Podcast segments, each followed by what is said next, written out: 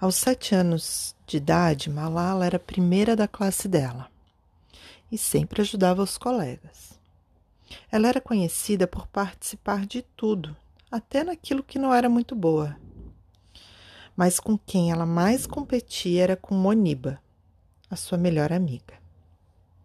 Moniba morava na mesma rua de Malala, mas naquele ano a família de Malala teve que se mudar e foi para um lugar que não tinha nenhuma amiga. Porém, Malala descobriu que naquela rua havia uma menina chamada Safina e que era um pouco mais nova que ela. Então elas começaram a brincar juntas.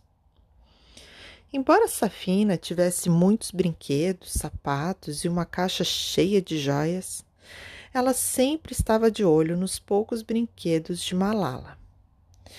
Especialmente um telefone de plástico cor-de-rosa que Malala havia ganhado do seu pai. Certo dia, esse telefone sumiu. E um tempo depois, Malala viu Safina brincando com um telefone igual que tinha sumido dela.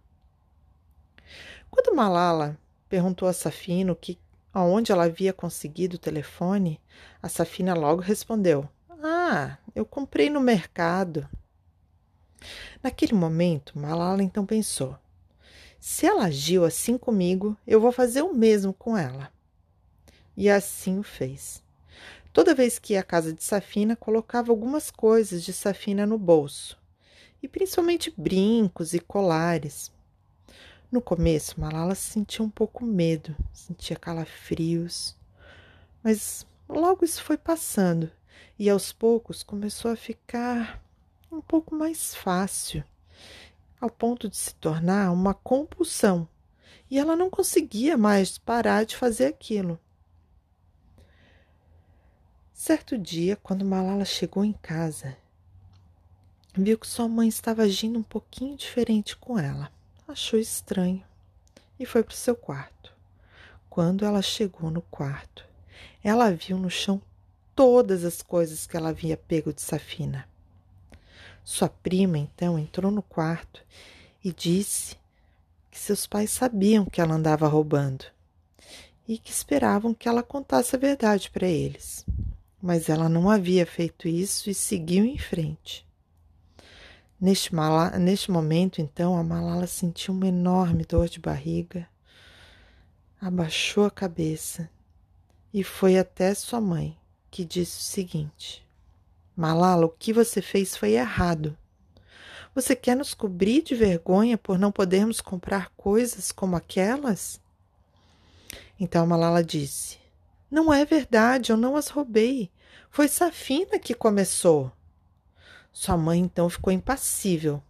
Malala, Safina é mais nova que você. Você deveria orientá-la, dar-lhe o exemplo.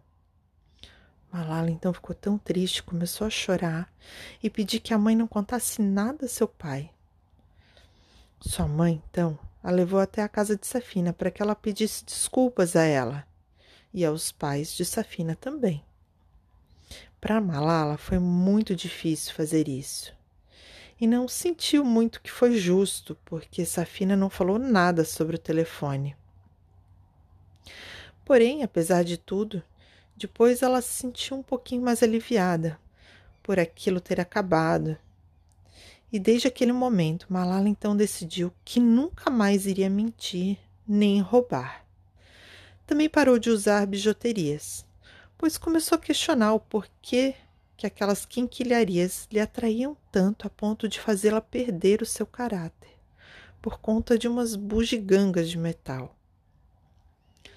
É claro que logo logo seu pai ficou sabendo, pois os pais de Malala não escondiam nada um do outro. E Malala logo viu a frustração nos olhos de seu pai. Ela queria muito que ele tivesse orgulho dela novamente. Mesmo assim, o pai de Malala buscou consolá-la, citando erros cometidos por alguns heróis quando eram crianças, e contou a ela uma frase de Mahatma Gandhi, que diz assim: Não se é digno de desfrutar a liberdade se isso não inclui a liberdade de cometer erros. Seu pai também colou uma cópia emoldurada de uma carta escrita por Abraham Lincoln para o professor de seu filho. A carta diz o seguinte: Ensine-lhe as maravilhas dos bons livros, mas também dê-lhe tempo para meditar sobre o extraordinário mistério dos pássaros no céu, das abelhas ao sol e das flores numa colina verdejante. Ensine-lhe que é mais honroso errar do que enganar os outros. Malala pensa que todo mundo comete um erro, ao menos uma vez na vida. O importante é o que você aprende com esse erro. E isso é um dos problemas que ela tem com um dos códigos Pachum Vale. Na cultura Pachum, para Malala, todo mundo comete erros ao menos uma vez na vida, mas o mais importante é o que você aprende com esse erro. E é por isso que ela tem problemas com o código de honra dos pastuns, pois ele diz que se um homem de uma família é ferido, ele tem direito de vingança para se recuperar para recuperar a sua honra. E o mesmo acontece com a família vingada. Não importa o tempo que isso leve para acontecer. Ou seja, nunca tem fim a violência em busca da honra. Os pastuns são um povo de, um, de muitos ditados, e um deles é o seguinte: a pedra de um pastum nunca deve enferrujar na água. Isso quer dizer que nenhum pastum deve esquecer ou perdoar. E é por isso também que eles raramente dizem manana, ou seja, obrigado pois da mesma forma a gentileza para eles deve ser retribuída com gentileza e não deve ser paga com um simples obrigado. O pai de Malala nunca acreditou na vingança e tentava fazer com que as pessoas entendessem que ninguém ganharia nada com a continuidade da violência. Malala também acreditava que se alguém matasse um irmão seu, essa pessoa deveria ao invés de matar alguém de sua família em busca da honra, buscar orientá-lo, ajudá-lo. Bem, diante do que aconteceu com Safina, Malala jurou que nunca mais trataria mal a uma amiga. E assim elas continuaram sendo amigas, mas a sua melhor amiga mesmo era Moniba. Depois de tudo que aconteceu, Malala ainda buscava conquistar o orgulho de seu pai, que foi abalado por ela, né? Foi então que um dia ela ficou sabendo de um concurso de oradores que iria acontecer e resolveu, junto com a sua melhor amiga Moniba, se inscrever. Também foi um pouco inspirada pela história do seu pai com seu avô em busca do orgulho por ele. Malala tomou um susto quando descobriu que o tema para o concurso, para criar o discurso que ela deveria preferir, se tratava do seguinte: honestidade é a melhor política. Os discursos geralmente são escritos pelos pais, irmãos, tios ou professores, e normalmente em inglês ou urdu, quase nunca em pasto, que é a língua nativa dos pastuns, pois eles acreditavam que, falando naquelas línguas, eles demonstravam uma maior inteligência. Porém, Malala hoje acredita que o importante não é a língua em que está sendo dito, mas as palavras que você escolhe para se expressar. O pai de Malala escreveu o texto dela, e o irmão mais velho de Moniba escreveu o texto de do discurso de Muniba.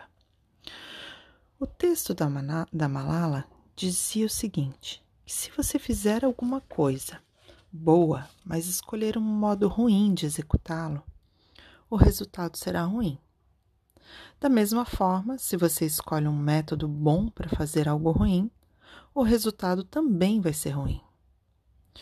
O pai de Malala usou as palavras de Lincoln para encerrá-lo que dizia o seguinte: é mais honroso errar do que enganar os outros. No dia do concurso, havia uns oito, nove alunos apenas. E Malala ficou muito nervosa. Quando ela subiu no palco, sua mão tremia, suava e ela mal conseguia ver as palavras no papel. Porém, quando ela terminou e olhou para o seu pai, ele estava sorrindo, feliz por vê-la lá em cima.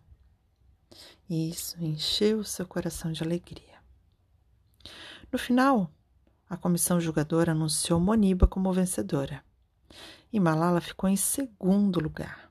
Porém, não tinha mais importância. Pois Malala percebeu que, mesmo que você vença três ou quatro vezes, isso não significa que a próxima vitória será sua, a não ser com muito esforço. E às vezes é melhor você contar a sua própria história. Foi então que Malala começou a escrever os seus próprios discursos e mudou a forma de apresentá-los também, fazendo-os de memória e não mais lendo num papel.